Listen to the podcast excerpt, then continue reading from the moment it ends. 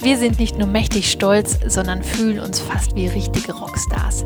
Philipp Westermeier, Gründer von OMR, hat uns in die Podcast-Kabine schlechthin gelassen.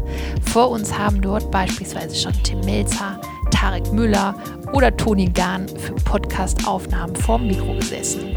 Für uns passt Philipp perfekt in den Podcast, weil er ein erfolgreicher Macher ist, der sich immer fragt, was kann man anders machen. Wir haben mit Philipp über seine Anfänge gesprochen, das Besondere an OMR als Arbeitgeber, Talente, Karma und darüber, welche Gedanken ihn nachts nicht schlafen lassen. Falls jemand übrigens die Keynote der OMR-Konferenz noch nicht gesehen hat, schaut sie euch auf jeden Fall an. Viel Spaß mit der neuen Folge.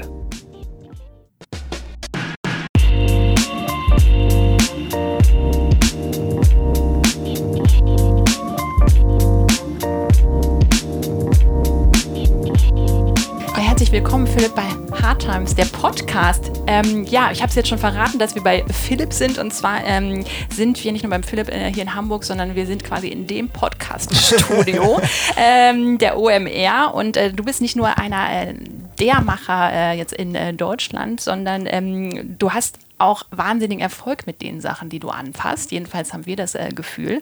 Und äh, erstmal ganz herzlichen Dank, dass du dir die Zeit nimmst ja, für uns, dass gerne. wir heute hier sein dürfen. Ja, sehr gerne. Vielen Dank fürs Kommen und fürs Interesse und so. Das ist ja, als Medienmarke lebt man ja davon, dass andere auch irgendwie das ein bisschen beobachten und was immer ein Gespräch ist. Und insofern danke, dass wir im Gespräch sein dürfen. Ne? Sehr gerne. Ähm, ja, ich habe es gerade schon gesagt, also OMR ist so die Plattform für Online-Marketing und ihr liefert Inspiration, ihr macht Weiterbildung, ihr macht diese riesige Konferenz mit, ich glaube, es waren über 50.000 äh, Leute dieses mhm. Jahr äh, in Hamburg dabei.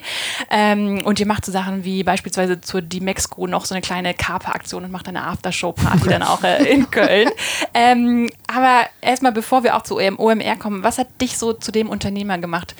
Der du heute bist? Und was hat dich letztendlich auch äh, ermutigt, so all in zu gehen an einer Stelle? Weil du warst ja auch damals quasi in Festanstellung äh, bei Bertelsmann. Ähm, mhm. Hattest du immer schon so diesen Mut oder was hat dich dazu gebracht, so jetzt mache ich mein eigenes Ding?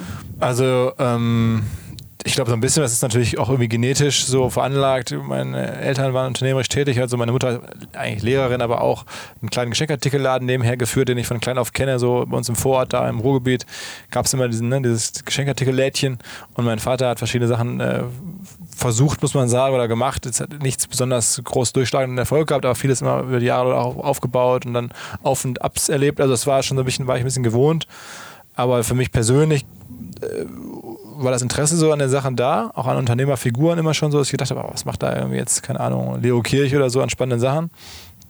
Ähm, und dann ganz konkret ging es los, als ich, glaube ich, so in dieser Generation StudiVZ auch mhm. erlebt habe. Ähm, ich habe da Assi gemacht bei Bertelsmann und da gab es mal irgendwann die, die Gründer von StudiVZ, die dann so das da nach ganz kurzer Zeit verkaufen wollten, das angeboten haben, dann alle Verlage und, und Medienfirmen sich das angeguckt haben und dann hat dann nachher der Holzbrink Verlag das gekauft für viele, viele Millionen.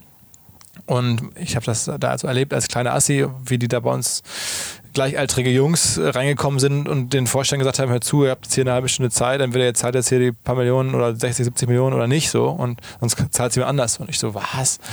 ich war so, ich siezte die Herren und war da in meiner Krawatte und so ganz und dachte mir, okay, irgendwie muss ich auch auf die andere Seite des Tisches kommen.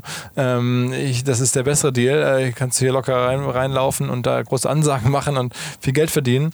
Und ähm, also äh, dann habe ich halt auch überlegt, Mensch, ich müsste, das ist eine, hier passiert was Neues in der Welt.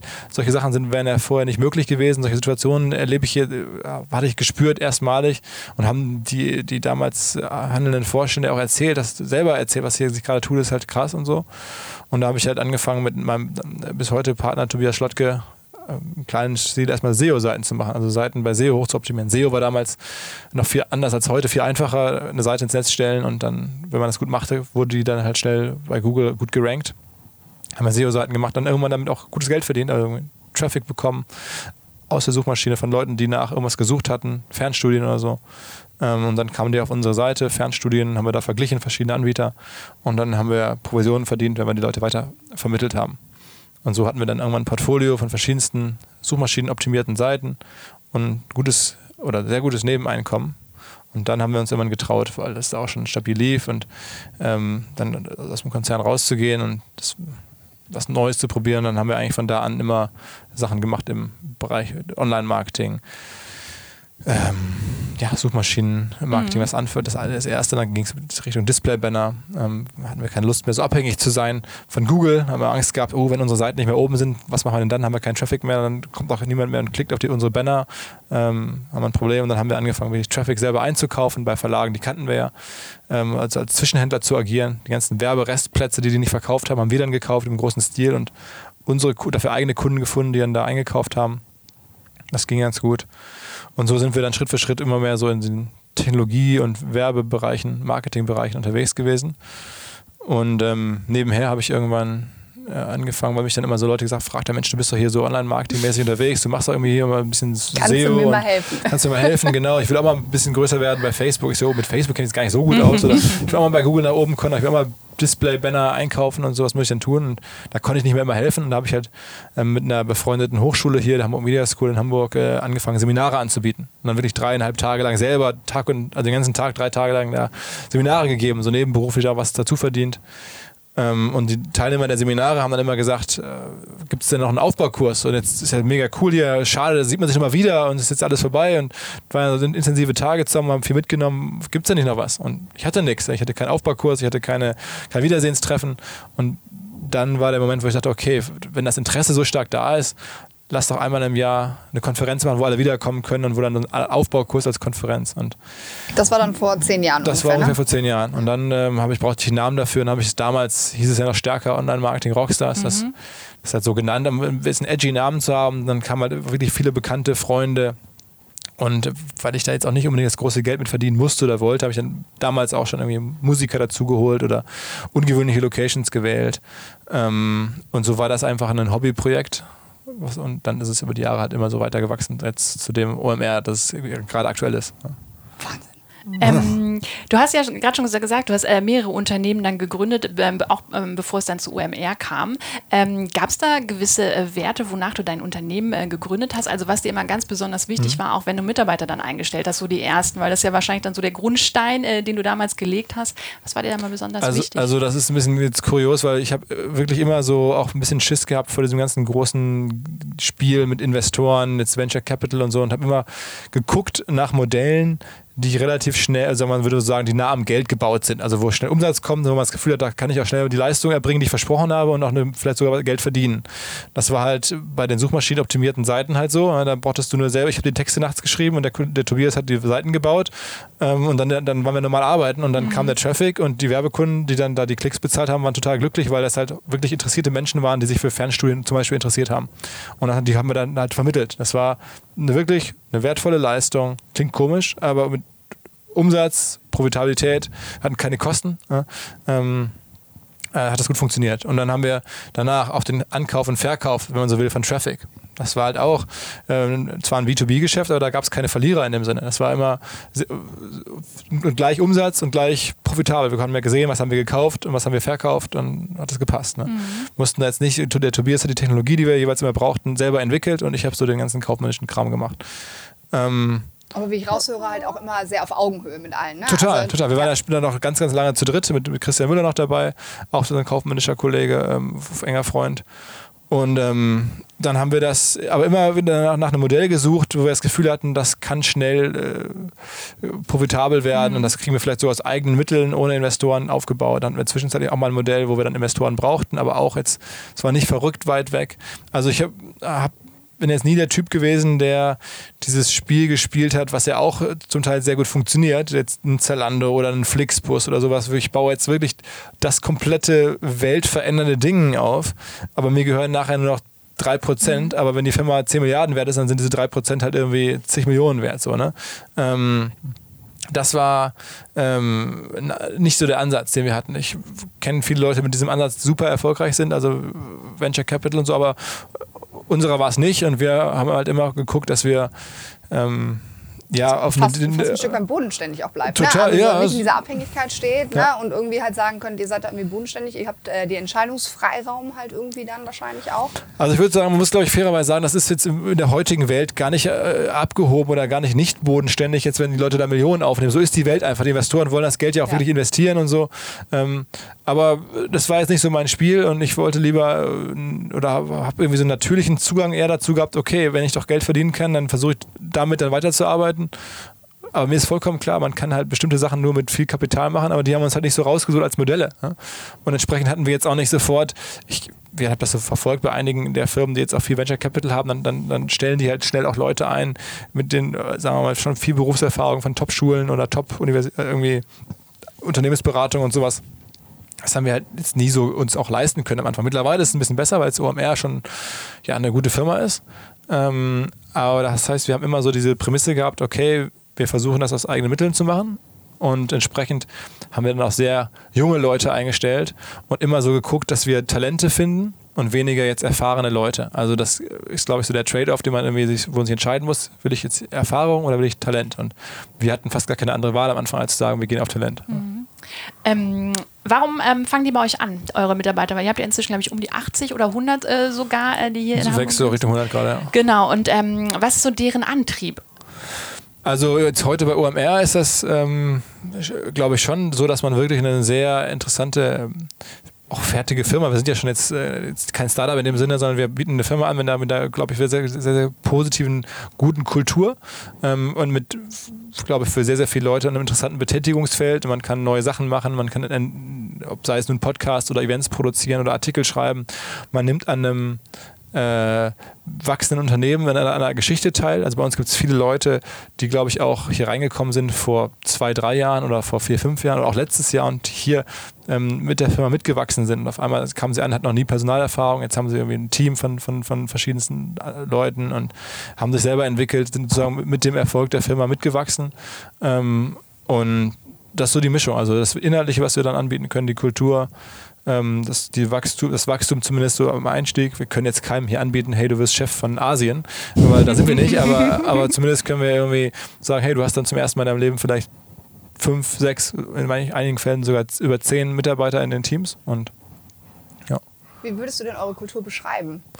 Ähm, äh, wirklich jetzt, ich weiß, wie, wie schwierig dieses Wort im äh, Wirtschaftskontext ist, aber ich würde schon sagen familiär. Also man kennt sich. Äh, es ist auch in der Tat so fein familiär, dass jetzt hier ähm, Brüder oder Geschwisterpaare arbeiten, äh, Partner oder so, also Pärchen arbeiten, dass jetzt hier Cousins und Cousinen arbeiten von verschiedensten Leuten, nicht nur von mir, ne? also auch von, von mir.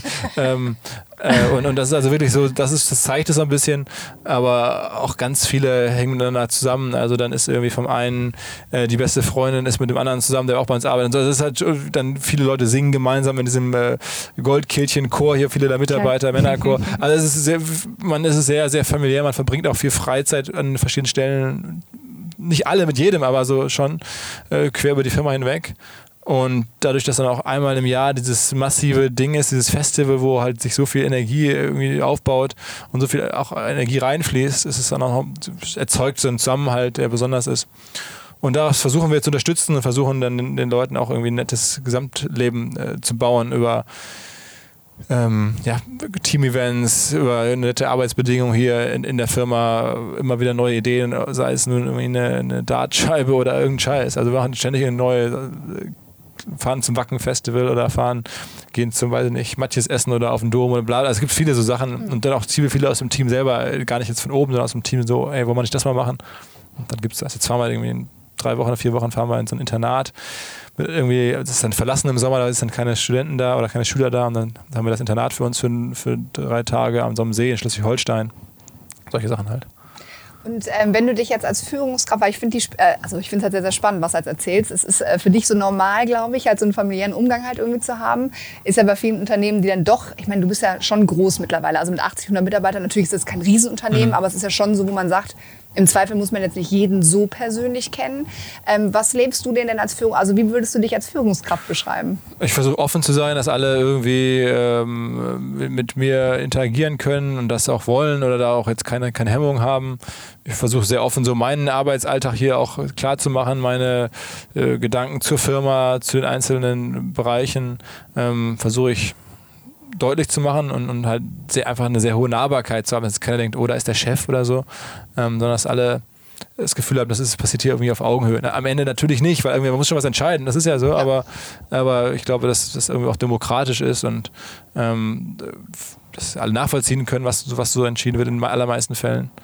Und ich versucht das sozusagen, ne, diese generelle Lebensmaxime, dass man sich so fragt, wie würde man selber auch da jetzt dann gerne behandelt werden, dass ich das halt auch so versuche, hier in der Firma so auszurollen. Man muss vielleicht fairerweise sagen, wir sind natürlich jetzt auch am Ende doch sehr stark eine Creative Company. Also was wir machen, ist, ist jetzt, wir sind keine Agentur, aber wir sind trotzdem ein, ein Kreativhaus, wenn man ja. so will.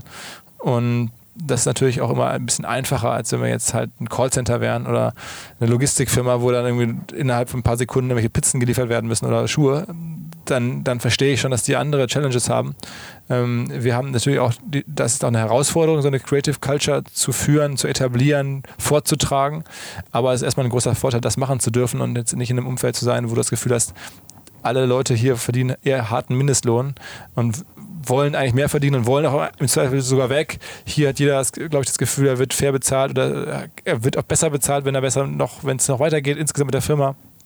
Da haben wir ja schon eine privilegierte Position mal wieder an einer Stelle. Da haben wir echt viel Glück gehabt und da haben wir auch Glück gehabt. Ja.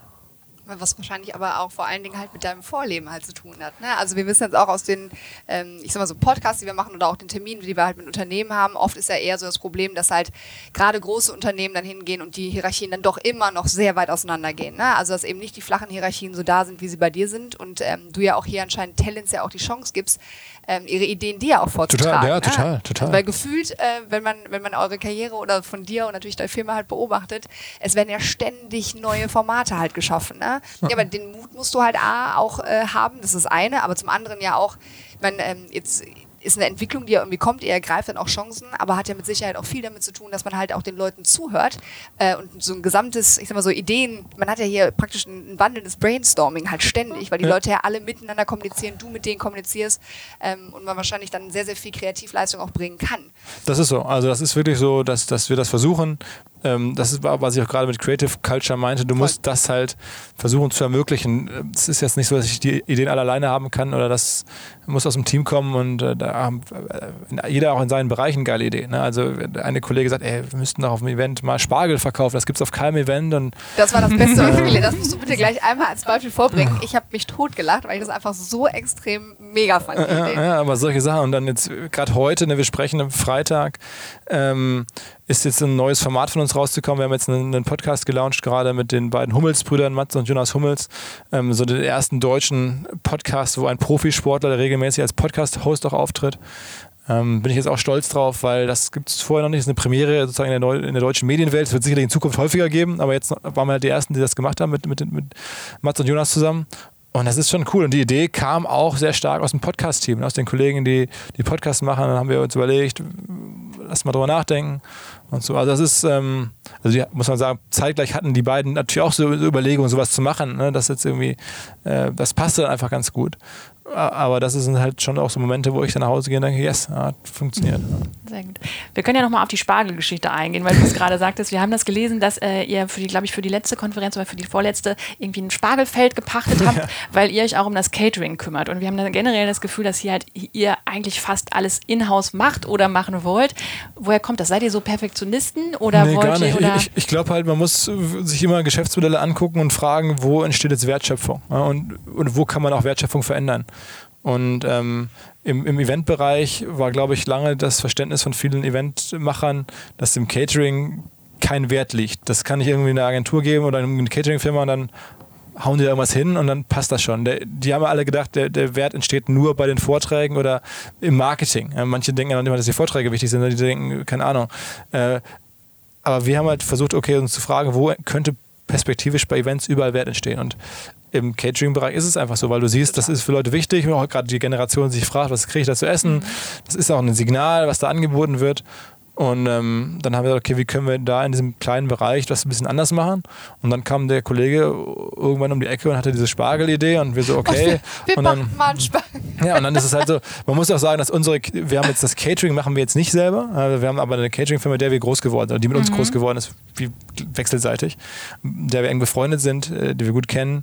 Und ähm, für die wir auch der größte Partner sind sozusagen. Und dann haben wir, okay, lassen, wir sitzen regelmäßig mit denen zusammen, laufen die durchs Büro und dann kam die Idee auf und dann sagten die, okay, wenn wir das Feld kriegen, dann könnten wir vielleicht das umsetzen, dass wir dann Spargel bei OMR anbieten können. Dann, okay, dann versuchen wir das Feld zu kriegen und so ist es dann gekommen. Aber das erste so ein bisschen auch schon der strategische Gedanke oder ähm, was könnte man mal anders machen und dann ähm, die Frage, wie bricht man es runter und was gibt es da für Lösungen und was gibt es da für Ideen und dann passte das. Und es gibt ja äh, vielen Bereichen, wenn man so ein Geschäftsmodell hat, immer wieder Möglichkeiten für Innovation. OMR wäre jetzt nicht groß geworden nur wegen des Spargels oder nur wegen des Caterings, aber es hat ein Teil. Das ist wieder ein, äh, ein weiterer Teil, der euch unterscheidet. So ist es halt aber genauso, wie gesagt, mit dem Podcast von heute, ne, dass jetzt da die beiden Jungs da so ein Format machen, ist halt auch wieder was, das zum ersten Mal bei uns und so versuchen wir das immer wieder mit Ideen um die Ecke zu kommen, wo Leute sagen, ah, interessant, finde ich ganz cool, haben die sich liebevoll ausgedacht, ist irgendwie eine gute Idee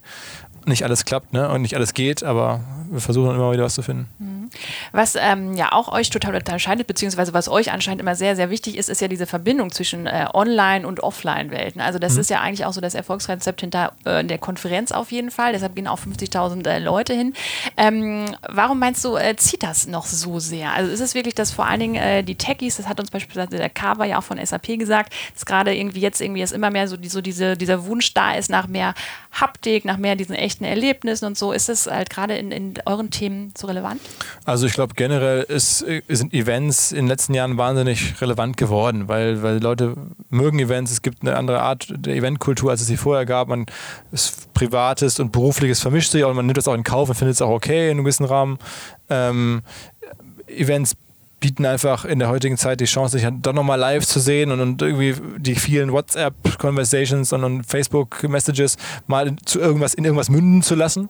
Ähm, und das ist einfach so ein, so ein, so ein, Makrothema überall. Ich meine, du siehst ja, wie Olympia gewächst oder wie Fußball-WMs wachsen. Jetzt ist gerade die Frauen-Fußball-WM ein Riesenthema gewesen und wird wahrscheinlich jetzt als Event immer größer werden, kann man sich ja gut vorstellen, über die nächsten Jahrzehnte. Ähm, und ähm, da haben wir einfach Glück, dass, dass wir so ein Event haben. Und äh, natürlich ist aber trotzdem die Zeit ist digital und du brauchst jetzt keinen Event-Flyer mehr oder jetzt keine, ich weiß nicht, äh, so ein Event ist halt irgendwie ein Medienereignis, das irgendwie An Anknüpfungspunkte sucht in der digitalen Welt, ganz natürlich. Und die haben wir halt schon frühzeitig geschaffen und gesagt, hey zu, das gehört als Teil in eine Serie von, von Artikeln, von Podcasts, von, von Gesamtmarke.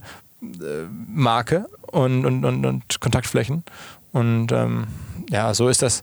Also eher schon, wenn man in der ganzen heutigen Wirtschaftswelt lebt oder auch schon seit Jahren lebt, dann fand ich das relativ offensichtlich, dass so Events ähm, irgendwo auch digital Produkte sind, denn da wird ja auch ganz viel dann digital Total. wieder erzeugt. Dann sind da die ganzen Menschen, die mit ihren größeren äh, Accounts, äh, Instagram-Accounts und sonst was äh, davon posten, also da wiederum auch Kommunikation schaffen. Also es ist, am Ende ist es eine Kommunikationsplattform, nur halt in der echten Welt die aber komplett verbunden ist mit, mit natürlich allen möglichen digitalen äh, Plattformen. Und mm, das ist schon fast überraschend, dass das vor ein paar Jahren noch so wenig gespielt wurde und dass wir dann halt äh, da instinktiv, glaube ich, das richtig gemacht haben. Mhm. Du triffst ja unfassbar äh, spannende Persönlichkeiten oder so in deinen letzten zehn Jahren, wen du alles getroffen hast. Allein wenn man die Speaker ansieht, halt vom, ähm, von der Konferenz oder von deinem Podcast, hier von äh, Gary Vaynerchuk oder der Buzuma St. Äh, John heißt, glaube ich, die fand ich einmal extrem beeindruckend, auch in einem Podcast und du triffst die gefühlt am laufenden Band. Ähm, und du saugst ja auch so, also jedenfalls habe ich das Gefühl, so von allen auch so die Ideen auf und versuchst dann irgendwie auch so das für dich umzuwandeln. Ja. Mm, was machst du mit allen Ideen, die dir so kommen und die vielleicht nicht unter das Dach von OMR passen? Boah, Hast du da einen Plan? Eine Liste, eine Liste oder so? Genau. Nee, ich, ich habe jetzt keine Liste. Ähm, so, ich, klar, man, du suchst einen Weg, das unterzubringen. Ja, ich, ja, ich erzähle es auch mal. Ist ja auch das, wenn man sich mit Freunden, wenn ich mich mit Freunden treffe, so privat, dass man natürlich auch über äh, Ideen spricht, also mhm, Geschäftsideen. Ja. Und das vermischt sich bei mir natürlich auch extrem. Ich habe viele Unternehmer oder Unternehmerinnen im Freundeskreis und dann ähm, tauscht man sich aus und reicht Ideen quasi weiter und bespricht die und verwirft sie auch. Ne? Und, ähm, das ist so mein Gesamtleben, dass ich einfach mir viele lustige Sachen ausdenke, so wie in der Medienwelt. Und nicht alle, mir ist vollkommen klar, ich kann nicht alles machen. Aber mal macht es dann jemand anders, mal arbeitet es für jemand anderen weiter, mal greife ich irgendwas auf, was ich cool finde.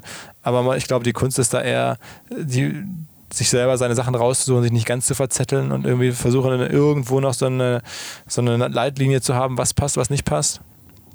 Ähm, aber ja, ich, es, es, stimmt, ich bin da super dankbar für, für die ganzen Treffen. Es macht mir sehr viel Spaß, äh, einfach Menschen zu treffen und bin da immer interessiert. Äh, und ja, also das ist, ist äh, sage ich immer allen, die, die auf den Bühnen, also, also vielen Dank für, dass ich die Chance haben darf, sozusagen empowered durch die vielen Hörer oder Besucher, mhm. ähm, diese ganzen Begegnungen zu haben, weil, weil das schon echt, das macht schon Spaß. Ähm, du hast in deiner äh, Keynote dieses Jahr, ähm, oder das war unter dem Titel How to Make People Care, und das hast du quasi verglichen mit den äh, sieben Todsünden, mhm. die ihr dann quasi so umgestellt habt, oder wie man das jetzt quasi im Marketing anwenden sollte, um noch die Aufmerksamkeit der, der potenziellen Kunden zu erreichen. Wie ähm, kann man denn bei dir noch Aufmerksamkeit gewinnen? Ha, gute Frage. Ihn bei Instagram anschreiben, wie wir. ja, ja, ja, Aber wirklich, also äh, ich versuche wirklich tatsächlich, äh, ich bin ja jetzt auch nicht kein, kein nicht so weit removed, dass ich jetzt irgendwie Millionen Leute hätte, die mir irgendwo folgen, sondern es sind ja immer nur kleinere, über, vergleichsweise überschaubare Gruppen, äh, die mir jetzt persönlich mir Kontakt aufnehmen. Viele machen es ja mit der Marke selber oder mit den Redakteuren oder so. Ähm, und da versuche ich dann ja, persönlich darauf zu reagieren. Also jetzt, ich schaffe äh, auch nicht alles, aber vieles. Und wenn es dann ähm, jetzt bei euch irgendwie einen, äh, finde ich, coolen, krediblen Absender hat, klar, dann, dann gebe ich dem natürlich Aufmerksamkeit, weil es ja auch äh, irgendwo denke ich, so bin ich ja auch groß geworden. Dass ich auch am Anfang Leuten, oder groß geworden, klingt so komisch, aber so habe ich auch angefangen, dass ich halt Leute ähm, angeschrieben habe und gesagt, hey, kannst du dir vorstellen, bei OMR aufzutreten? Ne? Und jetzt ist es natürlich einfacher geworden über die Zeit, dass ich jetzt auch Leute dann sofort zusagen. Früher waren es, ich weiß noch genau, irgendwie, als wir zum ersten Mal mit Jan Delay und so sprachen, der sagte, okay, ich soll jetzt irgendwie in einer großen Freiheit, aber bei einer bestuhlten Veranstaltung, wo 0 Promille um 16 Uhr irgendwie auftreten, sind die nicht mehr ganz dicht so ungefähr. Ähm, und heutzutage ist es halt was anderes. Da kannst du dir sagen, das ist jetzt, ähm, gibt es jetzt Referenzen und Beispiele und so. Also bin ich da den Leuten sehr dankbar, die damals uns äh, das Vertrauen gegeben oder einfach die, die Aufmerksamkeit gegeben haben und versucht, das jetzt irgendwie weiterzugeben. Aber klar, es ist schwer, alles hinzubekommen, aber man muss jetzt nichts Verrücktes machen. Wie schaffst du denn für deinen persönlichen Ausgleich? Ähm, gute Frage. Also es ist auch so ein bisschen eher so mein Problem, dass ich das Gefühl habe, ich bin, ähm, ich mache das so gerne, was ich mache. Es macht mir sehr viel Spaß und dann mache ich es halt auch so intensiv, dass ich so denke, warum auch nicht? Ist ja macht ja, ja. Spaß. Äh, aber natürlich merkt man, dass es dann vielleicht auch körperlich ähm, oder so, so von der Gesamtlebenskonstitution nicht schlau ist, das jetzt irgendwie dauerhaft, dauerhaft so zu machen, auch wenn es Spaß macht. Ähm, man muss auch mal was anderes machen. Und ja, deswegen Family natürlich, ein bisschen Sport, ähm, äh, aber klar, ich, ich liege auch abends ab und zu im Bett und denke über, über irgendwie die Firma nach. Es ist auch, glaube ich, bei den meisten Unternehmern so. Ja, also ich meine, das kennen wir von uns und ich glaube aber, was äh, der Punkt halt vor allen Dingen, der bei dir, der so rauskommt, also für mich jetzt, ist einfach diese intrinsische Motivation, die du hast. Ne? Also du, wenn man dich jetzt hier erlebt und sieht, äh, du kommst so entspannt drüber und man weiß ja einfach, welchen Erfolg du hast. Ich meine, an den Zahlen alleine gesprochen, das ist ja einfach so, aber man erlebt dich sehr, sehr nahbar. Man äh, alleine von der Firmenkultur, wie du sprichst, das ist ähm, für mich wahnsinnig inspirierend, weil ich Das cool. einfach, ja, ich finde, das, ja, aber es ist, es ist, halt so, weil äh, letztendlich weiß man aber auch, wie man dann die Leute halt erreicht. Ne? Also ein Stück weit halt dann irgendwie hinzugehen und zu sagen, ähm, welche Plattform gebe ich halt Mitarbeitern, wie lebe ich, was lebe ich selber halt ein Stück weit vor. Ne? Und wenn du halt was gefunden hast, für die du halt wirklich eine Passion hast, hast, also so wie wir jetzt für unsere Firma, du für deine, dann ist halt eben auch, dann gehen auch ein paar Stunden mehr arbeiten funktionieren, total, total. Ähm, weil man das halt irgendwie gerne macht und ein ganz anderes Stress, Stresslevel halt hat. Ne? Und da muss man auch sagen, es ist auch einfach von dem Produkt her natürlich super. Also ich glaube, so Menschen zusammenzubringen oder andere Leute in diese Position zu bringen, äh, Business besser machen zu können oder was lernen zu können oder irgendwie so Inspiration zu vermitteln, zumindest das zu versuchen, ist natürlich auch super dankbar. Also das habe ich einfach nicht so verstanden. Äh, und, äh, aber wenn ich jetzt natürlich gucke, auch bei, bei meinen Brüdern oder der Bruder, der jetzt im Krankenhaus Schultern operiert, der macht das auch gerne, aber es ist trotzdem noch was anderes, da eine Schulter zu operieren ähm, und das dann jeden Tag als, als jetzt irgendwie hier, wenn man Spaß hat an Leuten und an Menschen und an Geschichten, äh, das ist dann doch irgendwo abwechslungsreich und, und also da ja, ich, da muss man dann sein Glück auch äh, erkennen und das macht es auch dann so schwer, weil ich denke, ich habe jetzt so eine riesen Sahne, das machen zu können. Äh, ich kann jetzt nicht drei Wochen wegfahren und irgendwie das einfach riskieren, dass es irgendwie nicht weitergeht. Also ähm, ja, aber ich will jetzt, also es gibt da durchaus auch irgendwie mal schwere Gedanken, die man hat. Also, dass man, wie lange geht sowas auch gut? Ne? Also, wie lange ja. kann man selber so eine Medienfirma bauen? Wie lange kann ich noch der, der glaubwürdige Typ sein, der da jetzt irgendwelche Digital-Marketing-Tricks äh, verrät und irgendwann sagen sie, okay, Junge, jetzt oder okay, Opi. ähm, äh, so weit sind wir noch nicht. so weit sind wir noch nicht. Und ich, ich gucke jetzt auch an, aber wirklich, dann gucke ich mir so Amerikaner an und denke mir, okay, geil, der ist irgendwie 52 und der ist auch noch ein glaubwürdiger äh, Marketing-Experte. Dann habe ich ja noch zwölf Jahre. So. Also. Aber ähm, hast du denn gerade das Thema noch mit den Mitarbeitern noch einmal zurück? Hast, arbeitest du mit denen an den persönlichen Zielen? Also haben die die Chance oder bietet ihr auch was an, dass ihr zum Beispiel rausfinden wollt, okay, was treibt die Leute individuell auch an? Weil ich meine. Total.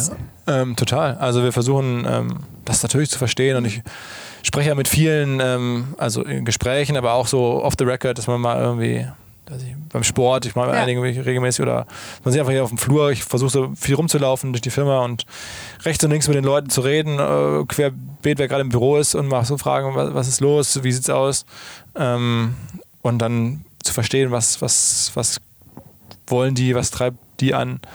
Ähm, aber auch muss man auch sagen, ich, wir haben zwar Gott sei Dank ganz, ganz wenig Churn, also ganz wenig Leute verlassen uns. Aber trotzdem gibt es natürlich Leute, die auch nicht alles erfüllt bekommen. Das ist nicht möglich. Ne? Also wir sind auch kein Wunderland.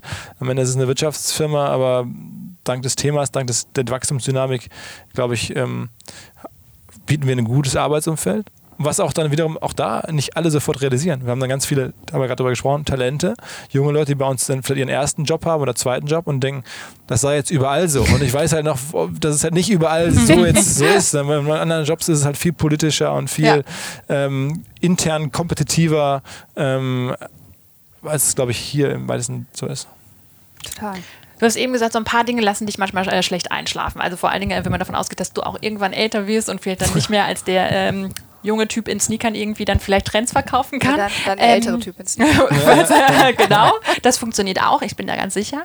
Ähm, aber was gibt es sonst so? Also du hast beispielsweise auf der Konferenz oder was äh, mich äh, manchmal nicht hat einschlafen lassen, ist beispielsweise, wo das ganze Thema künstliche Intelligenz und so hingeht. Und da hast du auf der Konferenz auch das Beispiel gegeben, dass ich glaube, dass Dortmund von China hat irgendwie ein größeres ja. Investitions, äh, Investitionsvolumen in das Thema als äh, die ganze EU beispielsweise. Und ähm, ich habe mich da ganz oft gefragt, wo geht das hin? Gibt es so Themen bei dir, wo du einfach denkst, puh, ähm, da weiß ich auch nicht, wo es dahin geht, obwohl du jetzt halt auch so nah dran bist und dich täglich mit so Themen vielleicht beschäftigst. Also die, die, die ähm, wir, diese KI-Themen und so, das ähm, ist schon so, dass ich, wenn man das sich angucken muss, aber das macht mich jetzt nicht fundamental nervös. Ich glaube, es wäre auch äh, der deutsche Mittelstand zum Beispiel da ganz gut äh, dann versucht, auf, auf, andere Arten und Weisen mitzuhalten und dass es für, für die Gesamtwelt auch irgendwie okay ist, wenn wir dann nicht irgendwie das erste oder zweite Land, sondern das dritte oder vierte Land sind im Wirtschaftsranking, ist es auch okay. Das, da ist immer noch genug Wohlstand, bin ich mir ganz sicher. Und das wird wahrscheinlich dann vielleicht auch gar nicht so viel ändern. Das, das, das Thema, was mich jetzt wirklich am meisten so in den letzten zwei, drei, vier Jahren eigentlich betroffen macht, ist, das, ist eher so das, dieses Umweltthema. Also muss man sagen, das ist jetzt auch nicht jetzt nur in Deutschland, äh, ob jetzt wir ja Plastik ähm, verwenden oder nicht, ist ja fast egal, wenn man halt sieht, was in, ja, auch in Asien in diesen so, so, ich freue mich über jeden natürlich, der auch seine, sein Flugverhalten hinterfragt. Mhm. Aber du ahnst, dass das, oder ich ahne, dass das auch gerade als Marketing-Typ, wenn ich dann angucke, wie wenig der Impact von einem hier in Deutschland ist im Vergleich zu, ich bin ja gewohnt, mir anzugucken, wie verändert man die Nutzungsgewohnheiten von Menschen hin zu Brands, hin zu anderem Verhalten.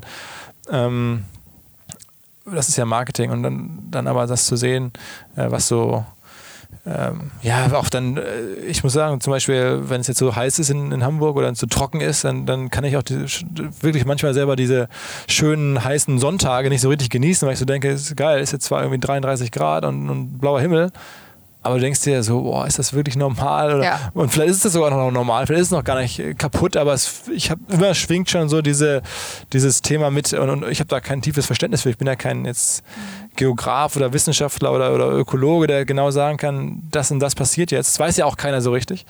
Aber ich sehe nur diese Gesamtentwicklung und sehe halt, wie viele Menschen irgendwie fliegen und konsumieren und so und frage mich dann, okay, wann kommen die Technologien, wann kommen die Technologien, die uns erlauben, äh, das besser abzufedern.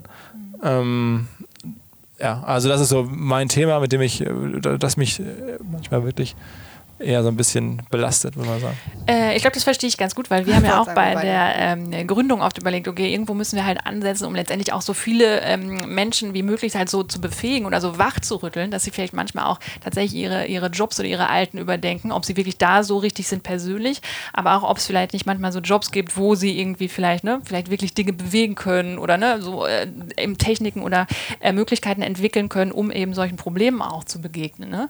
Bist du deshalb vielleicht manchmal auch so eine Antreiber oder so, eine, so ein kleines Helfersyndrom irgendwie für Deutschland, dass du versuchst beispielsweise auch den Mittelstand jetzt, da machst du glaube ich, oder macht ihr auch Seminare für so ein bisschen so auf, auf Stand zu bringen, dass sie vielleicht auch manche Dinge einfach anpacken können? Also ich, ich glaube, ich will da lieber mich nicht überhöhen. Also ich finde das, es bringt uns auch was. Also ist, das ist für mich ganz klar, das hat auch einen wirtschaftlichen Relevanz. Mittelständler sind unsere, auch eine Kernzielgruppe von uns, wollen wir erreichen, wollen wir mit ins Gespräch kommen. Deswegen wende ich mich da ganz explizit dran, ähm, trage auch zum Wachstum der Firma bei. Ähm, so, das ist das Hauptmotiv. Und es wäre jetzt gelogen zu sagen, ich will, ich mache mir Sorgen um Deutschland, das, den deutschen Mittelstand. Ich glaube, das äh, muss man auch gar nicht so sehr, aber ähm, äh, das, das ist eher ein wirtschaftliches Kalkül. Und natürlich freue ich mich, wie bei allem, was wir gerade schon besprochen haben, dass das Gesamtgeschäftsmodell dann wieder, äh, wie es der Zufall so will, auch positiv ist. Dass man halt natürlich sagt, okay, da ist ein Typ, der verdient damit Geld, die Mittelständler anzusprechen und, und, und vielleicht irgendwie ähm, äh, ja, zu inspirieren oder, oder, oder auf die, weiter, zu, weiter zu helfen in bestimmten Bereichen. Ähm, aber ähm, das ist ein, einfach ein super Nebeneffekt. Das ist jetzt nicht der, der Kerneffekt. Ich bin jetzt kein, kein Aktivist in dem Sinne oder kein Idealist. Naja, aber, aber du denkst halt schon drüber nach. Ne? Also das ich finde, das, ja, ist ja, das ist halt so ein Punkt, glaube ich, den halt einfach unterscheidet. Also das ist ja auch immer so ein bisschen ich finde das immer so schwierig, weil man oft halt so in Rollenbildern halt irgendwie denkt. Ne? Also im Sinne von, man ist im sozialen Bereich und man darf damit dann kein Geld verdienen, in Anführungsstrichen. Wir hatten zum Beispiel auch, als wir jetzt äh, Patrick, den äh, Yogalehrer äh, von der deutschen Fußballnationalmannschaft, einen Podcast hatten, der hat, äh, ist an Krebs erkrankt. Und er sagte dann, hat im Podcast auch gesagt zum Beispiel, dass äh, am Anfang ihm halt dazu geraten wurde, ja, du kannst jetzt nicht als Yogalehrer sagen, dass du Krebs hast. Also im Sinne von, du bringst halt dann einen Beruf, wo man so denkt, boah, du, du bist derjenige, der nach außen dasteht und äh, jetzt kann keine Krankheit sein. Genauso halt im Kontext hier. Du, natürlich hat man ein wirtschaftliches Interesse daran. Du bist Unternehmer. Nichtsdestotrotz was man raushört, ist, du machst dir trotzdem immer wieder Gedanken und äh, wie kannst du A, Dinge besser machen und wenn man daraus aber das Fazit zieht, dass du erfolgreich bist, zeigt ja nur, dass du anscheinend exakt den Nerv der Zahl. Also, ja, ne, also ich meine, man lebt ja nicht im Vakuum. Ne? Also ich, ich, das versuche ich schon reflektiert zu sein, auch für die, ja. auch, es, es fordern ja auch die unsere Mitarbeiter und, und, und, und Zielgruppen irgendwo ein und sagen, okay, das ist jetzt irgendwie nicht cool, wenn du einfach nur da dein Ding machst. Das ist, glaube ich, in den wenigsten Fällen heute noch cool so. Ähm, und das, also das versuchen wir schon, das, das, ist mir schon klar, in welcher Zeit ich da irgendwie lebe und auch und versuche auch natürlich immer mal wieder ein Signal zu setzen. Also ein kleines Beispiel ist, glaube ich, das ist mir, finde ich immer wichtig, dass wir jedes Jahr eine Weihnachts-Podcast-Folge haben, wo ich genau weiß, das sind alle äh, Leute in so einer Weihnachtsstimmung offen und ansprechbar für Themen und dass wir dann halt auch immer so, eher so, so überraschenderweise immer einen neuen ähm, Sozialunternehmer oder, oder Social Entrepreneur, wie man es sagen möchte, versuchen zu featuren und zu finden und also zu verschiedene Stellen oder jetzt, dass wir bei allen Ausstellern auf der Messe auch sagen, okay, das muss auch zwei, drei Aussteller geben, die wir, denen wir nichts äh, dafür chargen, aber die was Geiles dort verkaufen, was uns einfach als gesamtmenschliches Event irgendwie reichhaltiger macht. Und das sind schon so, äh, gibt es viele Stellen, wo wir das mal versuchen, weil ich es auch richtig finde, weil ich auch, glaube ich, aber auch wieder finde, dass es in die Zeit gehört und dass es auch von der Zielgruppe gutiert wird und auch fast schon erfordert wird. Wenn ich da jetzt nur so Investmentbank heraushauen würde, die nur irgendwie erzählen, wie sie die Kohle machen, das, das äh, braucht man auch mal. Ähm, ist auch interessant, kann man viel von lernen und wer will nicht irgendwie Geld verdienen, aber ähm, ich glaube, man braucht die richtige Mischung und das versuchen wir schon. Ne? Aber am Ende, ja, also. Ja, aber ich glaube, wenn man, wenn man was findet, A, was einen antreibt, ne? also das ist ja auch das, was wir in unseren Seminaren ja auch vermitteln. Wenn du A, weißt, wo du selber hin willst und ein klares Ziel vor Augen hast, was halt irgendwie ja, man, man, spricht ja mal von Purpose, aber so das, was dich wirklich antreibt, irgendwie machst, äh, dass es letztendlich ganz, ganz oft ja dafür, dazu führt, dass du halt auch erfolgreich bist. Ne? Also wenn du wirklich einem was nachgibst, machst und wenn du dann auch noch sagst oder auch so A, dankbar rüberkommt, so wie du es halt äh, wirklich wirkst, ähm, was ich dir 100% abnehme, aber, aber B halt auch, ja, also, aber das merkt man dir halt an. Aber ich glaube, das ist halt das, warum wahrscheinlich auch Leute so auf dich reagieren, wie sie reagieren. Also welcher Erfolg sich zu einfach zurückspiegelt in, in deine Firma, aber dich auch persönlich. Ich meine, kaum jemand ist ja in den letzten Jahren so auch ich meine, du wirst als Rockstar bezeichnet, ne? Ja, ich weiß, du lachst drüber, und, aber es ist ja schon eigentlich verrückt, wenn man so drüber nachdenkt, okay, du hast da was erschaffen ähm, und du bist, wenn man dich jetzt heute hier sitzen sieht, man merkt halt einfach diese Bodenständigkeit. Ich finde das, ich finde das, also für mich, das ist größter Fan. Ah, also, okay, in Hamburg sehen, äh, ich möchte jemanden für das Training machen. Nein, also es ist halt wirklich so, aber ich glaube, wenn man was gefunden hat, was man machen will ähm, und dann das vorantreibt, dann wirst du auch damit Erfolg haben. Also daran glaube ich ganz fest und wenn man dann noch ein bisschen vielleicht einen klugen Unternehmersinn hat und sich auch noch anschaut, was wird gerade benötigt, dann äh, fallen da sehr viele Komponenten halt einfach zusammen, ähm, die dann ja ein ausschlaggebender Faktor sein können, für ein Unternehmen halt erfolgreich zu sein. Ja, freue ich mich. Also ich, das ist natürlich, also wie gesagt, ich finde es cool, dass das, also dass wir da bei dir ankommen, dass das so ein bisschen so Voll. resoniert und, und ähm, ja, also ich hoffe, da geht es noch eine Weile so weiter. Ne? Ja. Ähm, noch mal kurz zu, zu, unserem Thema. Also wir haben ja schon darüber gesprochen, wie wichtig letztendlich der, also es ist so ist, selber die Leidenschaft letztendlich mit, mitzubringen.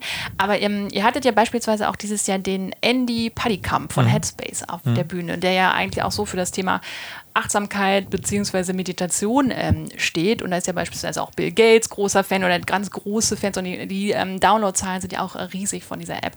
War das der einzige Grund, dass sie ähm, quasi digital so erfolgreich sind oder warum habt ihr den auf die Bühne gestellt? Nee, das, das also äh, klar, das hat eine gute Beziehung zu digital, aber auch da wir versuchen halt was anderes zu machen, hatten dann die Chance, jemanden, der jetzt eigentlich Mönch ist oder Mönch war, ist einfach eine unfassbare Geschichte, der da mit uns da so eine Massenmeditation äh, da äh, gemacht hat und, und so, dass, da war mir schon klar, das ist einfach eine, eine super äh, Story, ein super Erlebnis und, und, und eine, man kann diese Digitalgeschichte daran besonders gut erzählen. Ne? Also das ist, das ist ähm, erkennbar gewesen und, und deswegen wollten wir den jetzt noch mehr als Referent oder als, als Keynote-Speaker haben als jetzt andere, die auch eine geile Digitalschicht aber der, der, die ist besonders. Ne? Das ist jetzt nicht der, äh, das ist einmalig, was der, wie, wie der so da hingekommen ist. Ich habe dann mitbekommen, verfolge gerade so ein bisschen, dass auch sehr viele andere Apps mittlerweile auch sehr stark werden, zum Teil auch stärker als Headspace schon mal werden. Aber ähm, er war halt der Pionier und er hat irgendwie, glaube ich, auch diese Art, das vorzutragen mit seiner Stimme die ja viele dann auch kennen, äh, weil er ja teilweise auch die, die, die App sozusagen ja, der macht ja alle Imitationen, ich liebe das. Genau, ja. genau. Und das ist halt dann irgendwie geil, dass der da ähm, das dann auch bei uns sozusagen vorträgt. Sonst hättest du ja irgendwie wahrscheinlich einen Referenten gehabt, der Unternehmer ist, aber nicht gleichzeitig auch noch der Fort. Also das war eine super Mischung und ähm, das haben wir schon gesehen. Das Wie war denn die Resonanz auf ihn? Ähm, Wir waren ja leider nicht da. Äh, ja, ja, ja, ja. Nee, das war, das war cool. Also die Leute waren ähm, ich glaube, gemischt, sagen es gibt natürlich positive und negative. Die negativen war, halt, ja, jetzt habe ich aber gar nicht so genau gelernt, wie der seine Downloads gemacht hat und so mhm. ähm, und wie er seine Installs da einkauft. Das hat er versucht zu erklären, aber jetzt nicht im Detail. Und ähm, das war das Negative. Das Positive war, dass natürlich viele das gefeiert haben, das mal äh, zu sehen und zu verstehen, was für Geschichten heutzutage möglich sind in der ganzen digitalen Businesswelt, ähm, auch was für ein Storytelling man betreiben kann, um mal über der funktioniert ja auch sehr stark jetzt gar nicht über irgendwelche eingekauften Downloads, sondern sehr stark über seine persönliche Geschichte und ja. über Word of Mouth und so, und das zu erleben, äh, was das, das Erfolgsgeheimnis auch sein kann. Und ähm, also insofern äh, war das, den da gab es aber, glaube ich, das bereue ich null. Ne? Das war schon super. Cool. Mega kommen wir so lange zum Ende. Mhm. Wir wissen gleich, dass das Podcast-Studio genau. wieder besetzt. Ja, ja, ja, wir bauen gerade ein zweites davor, ne? aber es, ah. das ist noch nicht fertig. Was glaubst du, ist denn so die größte Herausforderung für Unternehmen heute? Generell von dann, ich sag mal so, aus deinem Bereich? Ähm, also ich glaube, es ist wahrscheinlich, wenn du einmal eine Firma hast, dann ist es, ab dann ist es wahrscheinlich die größte Herausforderung, ähm, die richtigen Leute zu finden und in die richtige Position zu bringen und zu erkennen, wann jemand für was richtig ist und wann vielleicht nicht und, und wer passt. Also das ist, glaube ich, auch wenn ich jetzt überlege, was ich jetzt an offenen Themen habe, die ich jetzt mit in Urlaub nehme, dann ist es halt so, können wir die Person einstellen oder lieber die? Oder ähm, wann kann der uns wirklich helfen oder nicht? Ähm, und, und so das ist das, das und dann die Kommunikation über das Team hinweg. Wenn ich mir vorstelle, man hat irgendwie ein paar tausend Leute, wie das wohl sein muss, ähm, das ist, glaube ich, auch sehr herausfordernd. Wenn du einmal ein Geschäftsmodell hast, das irgendwie funktioniert, dann äh, klar musst du dann eng am Kunden sein und musst du dann aufpassen, dass dir nicht die Kundenbeziehung weggenommen wird von, von irgendwelchen anderen Plattformen und so. Aber wenn das Geschäftsmodell aber da ist, dann ist es, glaube ich, wirklich die richtigen Leute in die richtigen Positionen zu bringen. Mega. Letzte Frage. Warum hast du zugesagt, bei diesem Podcast mitzumachen? Ähm, weil ich neugierig war äh, und weil ich irgendwie dachte, also das Thema Podcast ist mir wichtig. Und wenn jetzt irgendwie ihr Podcast macht, dann, dann, dann kann ich mir gut vorstellen, dass es, dass, also ich finde es auch vom Karma einfach richtig, wenn ich Leute anfrage und ähm, dann hoffe und erwarte und das auch in den letzten Jahren gemacht habe, dass sie mir zusagen, dann finde ich, äh, muss man es ab und zu auch mal machen äh, und äh, sonst ist es irgendwie schräg und ja, deswegen habe ich das, ohne es genau zu kennen, habe ich gesagt, okay, also das ist eine Podcast-Anfrage, das ist per se schon mal cool und ähm, ja. Wir freuen uns auf jeden Fall sehr. Vielen, vielen Herzlichen Dank für Dank. das Interview. Ja, ja. ja, danke fürs Zuhören, fürs Interesse. Danke ciao, ciao. dir.